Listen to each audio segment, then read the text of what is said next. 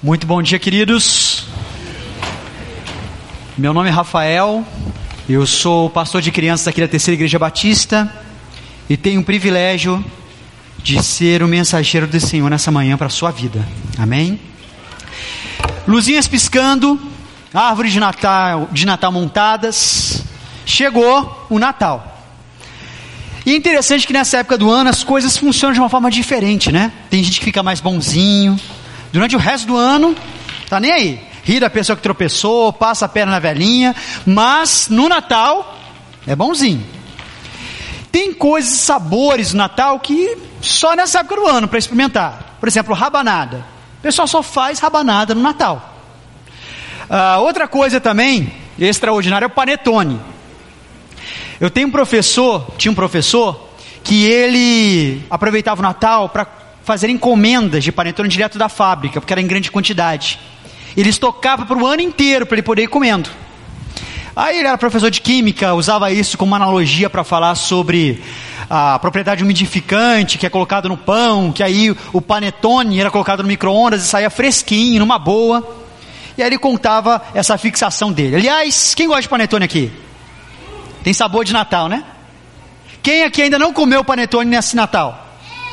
Não comeu, cara? Então, olha, nós, da Terceira Igreja Batista, vamos satisfazer esse seu desejo. O pessoal da recepção aí pode distribuir um pedacinho de panetone o pessoal aqui. Então, sinta um pouquinho do gostinho do Natal. Gente, mas é impressionante essa questão da satisfação, do gosto da necessidade, dos desejos. Sabe aquela sensação de quando você está morrendo de sede e você toma uma água geladinha e refrescante? Essa sensação de prazer se chama satisfação. Ou quando você está com o estômago virado do avesso e você senta para comer aquela picanha com aquela camadinha de gordura deliciosa. Tá chegando perto do almoço, na né? judiação isso. Come um panetone aí, imagina usa a imaginação, enfim. Ah, ou quando você estava desejando muito alguma coisa e quando você abre o presente de amigo secreto, pã, é aquilo. Eu sei que pouquíssimas pessoas tiveram essa experiência, né? Satisfação. Amigo secreto é um negócio complicado, mas enfim, você entende do que eu estou falando. Isso se chama satisfação. E a busca de todo ser humano é pela satisfação.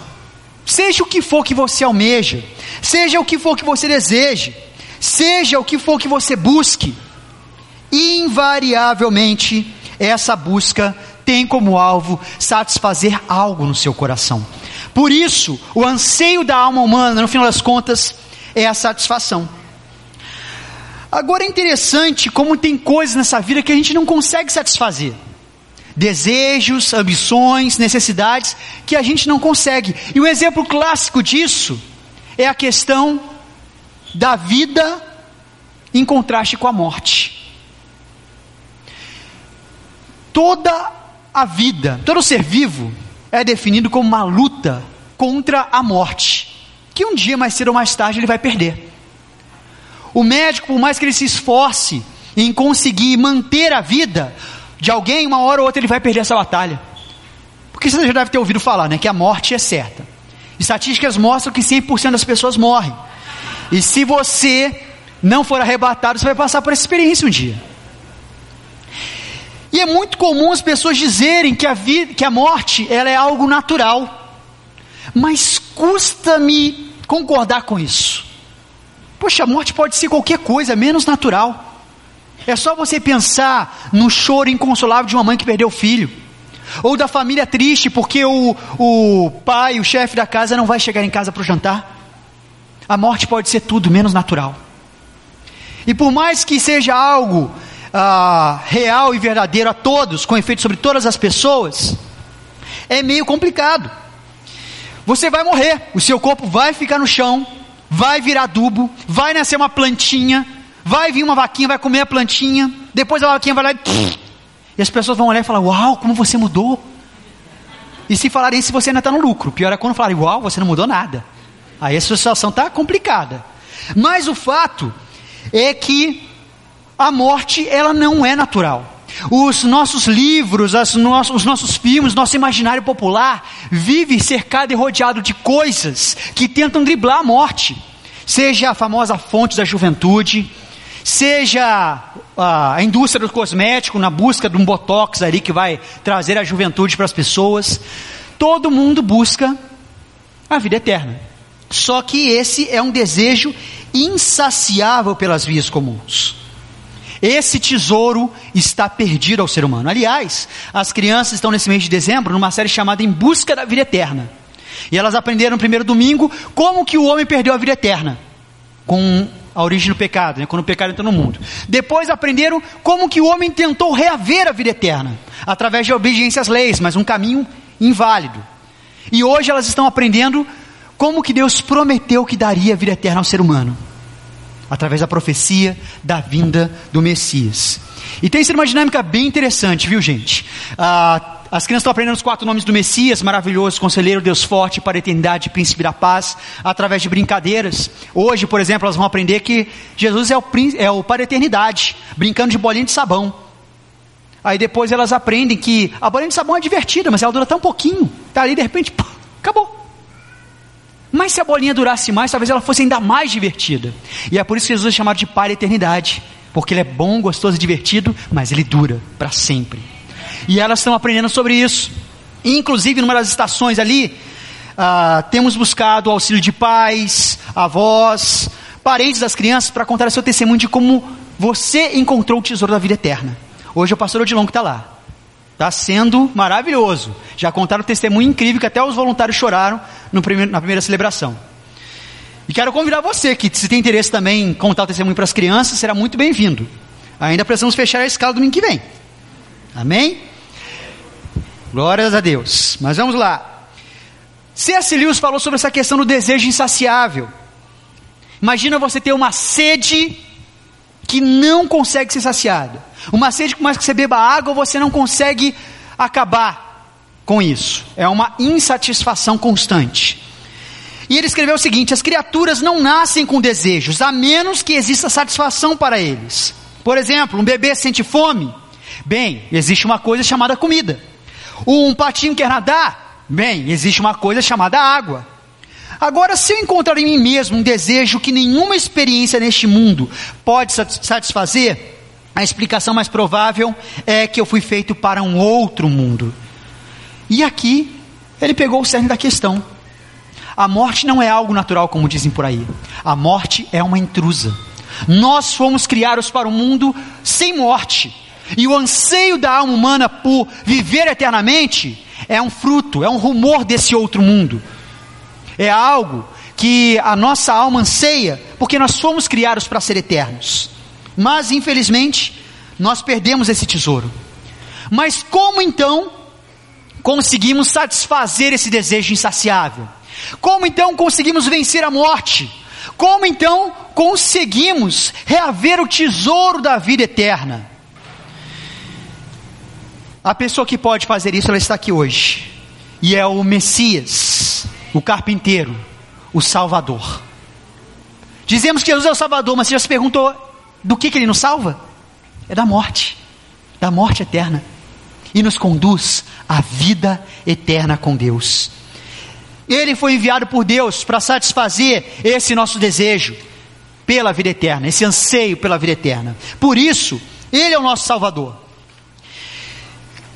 Hoje, nós veremos sobre a ótica de Simeão essa perspectiva de Jesus como sendo o Salvador do mundo. Simeão foi um homem notável. No momento em que Israel estava numa crise muito grande, porque eles aguardavam a vinda do Messias, as profecias messiânicas estavam se cumprindo, a qualquer momento o Messias surgiria, mas ao mesmo tempo, esse desejo era acirrado pela forma como os romanos, eles estavam oprimindo o povo de Israel. Então eles queriam realmente Messias e estavam vendo que as profecias estavam se cumprindo, a qualquer momento ele surgiria. Mas aí surgiram um monte de charlatões, aspirantes a Messias, dizendo que eram salvadores, arrebanharam multidões atrás de si contra os romanos, mas a pessoa morria, era executada e a multidão se dispersava. Isso gerava um grande desânimo. O povo já duvidava se realmente a promessa ia se cumprir.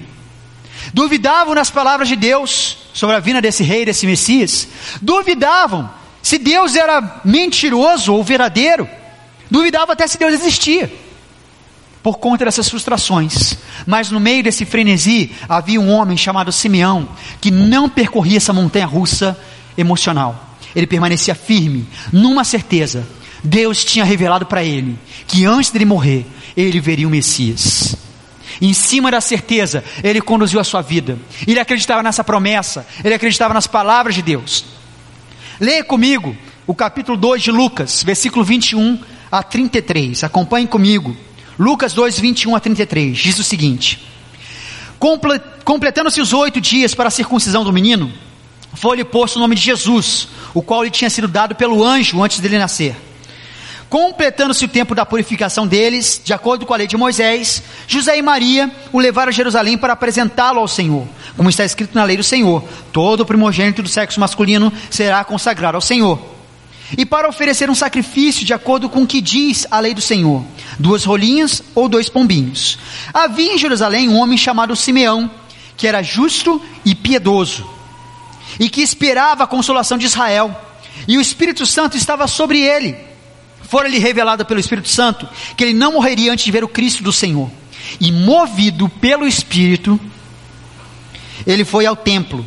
Quando os pais trouxeram o menino Jesus para lhe fazer conforme requeria o costume da lei, Simeão tomou nos braços e louvou a Deus, dizendo: Ó soberano, como prometeste, agora podes despedir em paz o teu servo, pois os meus olhos já viram a tua salvação, que preparaste à vista de todos os povos luz para a revelação aos gentios e para a glória de Israel, teu povo. O pai e a mãe do menino estavam admirados com o que fora dito a respeito dele. Que o Senhor aplique essa palavra no meio do seu coração, amém? Paizinho, muito obrigado por essa manhã. Nós te louvamos, ó Pai, porque o Senhor providenciou uma salvação. O Senhor nos providenciou um Salvador, alguém que nos conduziria dessa condição de mortais a pessoas eternas, a pessoas que têm o tesouro da vida eterna. Nós te louvamos, ó Pai, porque o teu filho Jesus nos salvou dessa condição maldita. E hoje podemos desfrutar, desde já, da eternidade que o Senhor tem para as nossas vidas. Nós te louvamos e te agradecemos, nome santo e poderoso de Jesus. Amém. Simeão teve encontro com Jesus e percebeu que ele era o Salvador. E tal experiência trouxe a ele um sentimento de satisfação que é incomum. E nós vamos aprender com a vida de Simeão os passos que precisamos dar para sermos plenamente satisfeitos em Jesus. Amém? Primeira coisa então, desenvolva um relacionamento pessoal com Deus. Desenvolva um relacionamento pessoal com Deus. Diz o texto que Simeão esperava a consolação de Israel. Diz o texto que o Espírito Santo estava sobre ele e fora-lhe revelado pelo Espírito que ele não morreria antes de ver Cristo, o Senhor. A firmeza de Simeão, que contra, contrastava com toda a situação que o povo vivia, pode ser explicada porque ele desfrutava de um, de um relacionamento de intimidade com Deus. Ele vivia firme, na certeza do que Deus havia revelado para ele. Da mesma forma é a nossa vida. Você pode viver cheio de altos e baixos, pode viver naquela angústia de viver a preguiça de espírito natalino que acontece no Natal e depois a pessoa fica má. Você pode viver aquela simplicidade de um bebezinho na manjedoura, nos presépios, ou você pode transcender isso e conseguir enxergar algo muito mais relevante no Natal. Algo que traz esperança de um futuro, algo que firma os seus pés mesmo em meio a crises. Foi exatamente o que Simeão fez e pôde desfrutar, porque tinha intimidade com Deus. E é notável como Deus ele anseia por desenvolver essa intimidade com nós seres humanos. Na história de Abraão, teve um momento em que ele foi visitado por dois anjos, e Deus falou assim: Acaso eu vou esconder de Abraão o que vou fazer? Ele é meu amigo. Esse cara aqui, eu tenho planos maravilhosos para ele, eu vou revelar para ele o que eu vou fazer. Esse mes, essa mesma forma de relacionamento Deus quer ter contigo, de revelar para você os planos dele, de revelar para você o cuidado dele, o zelo que ele tem pela sua vida. Em Isaías diz que tu conservarás em paz aquele cuja mente está firme em ti, porque ele confia em ti. Isaías passava por um momento de crise ali no povo, tal qual Simeão passava. Pessoas que estavam desiludidas, com promessas feitas por Deus que não estavam se cumprindo. Ali no caso, o povo estava sofrendo porque vinha rei atrás de rei, tudo ruim, tudo pior, tudo tranqueira. E Isaías, mesmo em meio àquela situação de caos, conseguiu enxergar um futuro brilhante. Trouxe as profecias sobre a vinda de um rei perfeito que nos traria a vida eterna.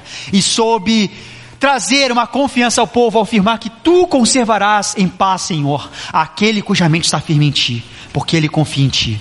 E isso precisa ser uma realidade na sua vida. É comum ouvirmos a frase que todo mundo é filho de Deus, mas isso é uma mentira. Nem todo mundo é filho de Deus. Somente é filho de Deus aquele que o aceita como pai. Isso está disponível a todos, mas nem todos tomaram posse dessa condição, dessa identidade. Você pode estar entre aqueles que negligenciam isso ou aqueles que tomam posse dessa real identidade. E não existe nada de mais maravilhoso nessa vida do que poder chamar o Deus Todo-Poderoso, Criador dos céus e da terra, de papaizinho. E aliás, o relacionamento que ele anseia ter conosco é de um pai para com seu filhinho. Não simplesmente o pai para com seu filho, tem muito filho já barbado, que está com a vida independente, que não depende do pai para nada. Mas Deus ressaltou que Ele quer ter conosco um relacionamento de pai com filhinho. No Novo Testamento nós lemos que Ele não nos deu o espírito de medo, mas o espírito de adoção, pelo qual nós clamamos, Abba Pai, papaizinho. É a ideia de uma confiança, de uma intimidade, de uma dependência de Deus que muitos de nós esquecemos já, como se tem. A criança, quando você fala, pula aí que eu te seguro, ela vai pular, seja a altura que for, porque ela confia, ela acredita.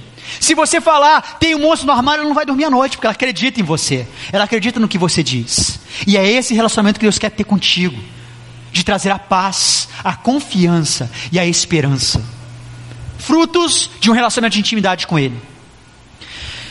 Eu, tinha, eu teve uma irmã, quando tinha três meses, foi diagnosticada com, meningite, do tipo C. Pior tipo que tinha, ou matava ou deixava aleijado.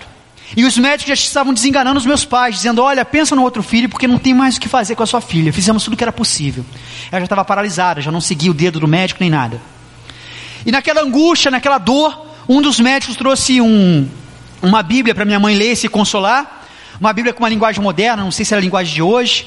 Ela começou a ler, e quando ela abriu a Bíblia, o versículo que saltou ali, que ela começou a ler, dizia o seguinte: Mãe, o que tu queres será feito, a tua filha está curada. Ela pegou aquele versículo, mostrou para meu pai: Olha, olha o que Deus está falando comigo. Logo depois o médico entrou na sala e falou: Olha, a sua filha caiu, levou algum tempo que tenha batido a cabeça? Ele disse: Não, de forma alguma. Ah, mas tem alguém, alguma babá que possa ter ficado com a criança, que deixou ela cair e não falou nada para vocês? Minha mãe falou: Não, eu estou o tempo todo com a minha filha. Se tivesse acontecido alguma coisa, eu saberia.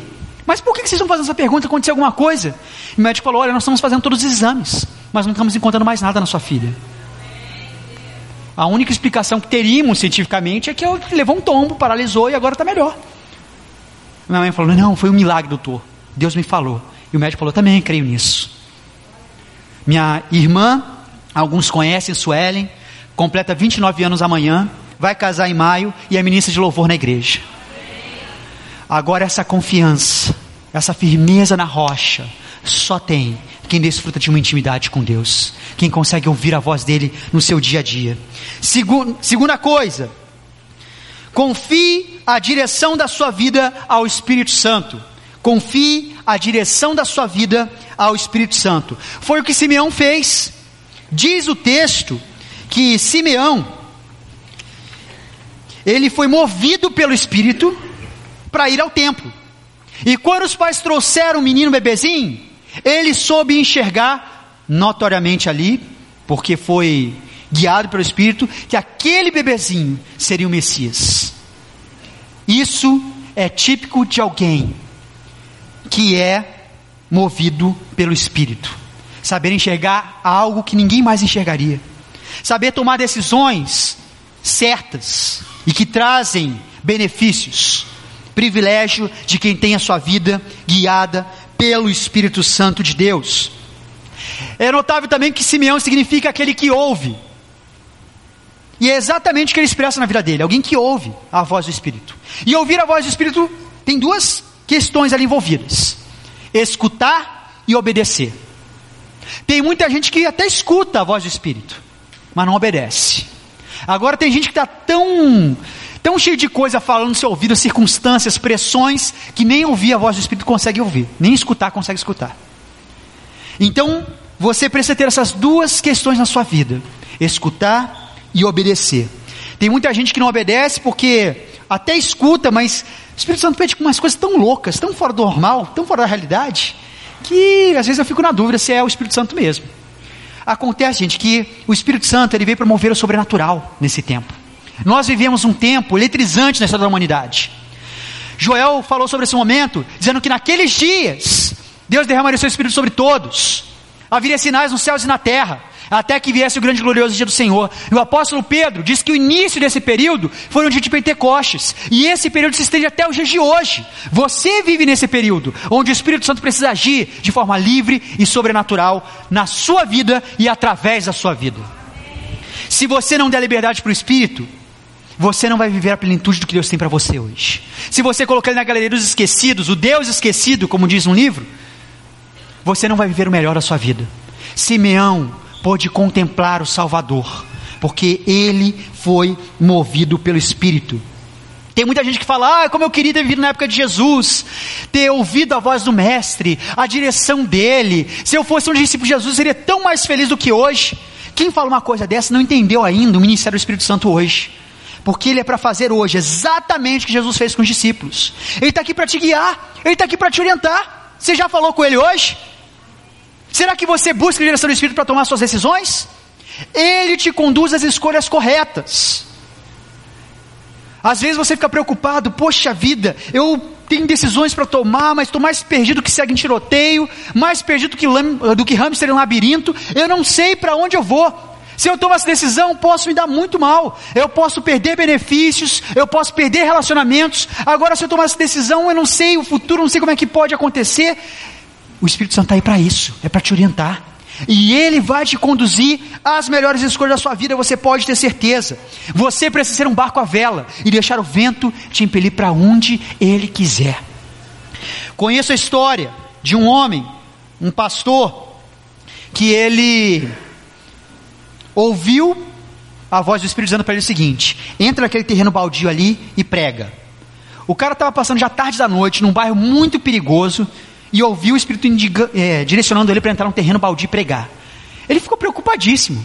Poxa, eu vou encontrar lá um marginal, vou encontrar lá ah, drogados, pessoas de má índole, não sei, alguma coisa que apresente um risco para a minha vida. Mas o Espírito insistiu e ele foi, foi obediente.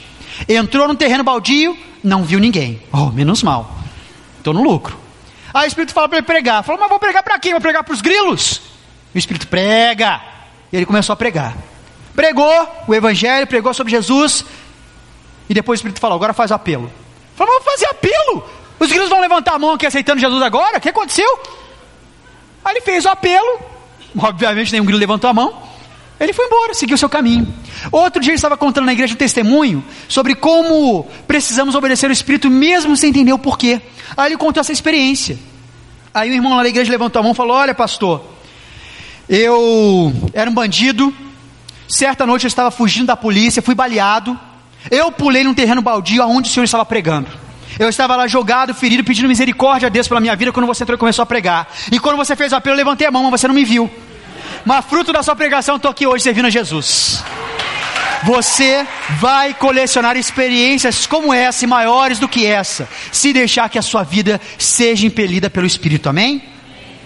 Por último, Encontre a verdadeira satisfação em Jesus. Encontre a verdadeira satisfação em Jesus. Vimos que Deus promove a firmeza, o Espírito promove a direção e Jesus promove a satisfação.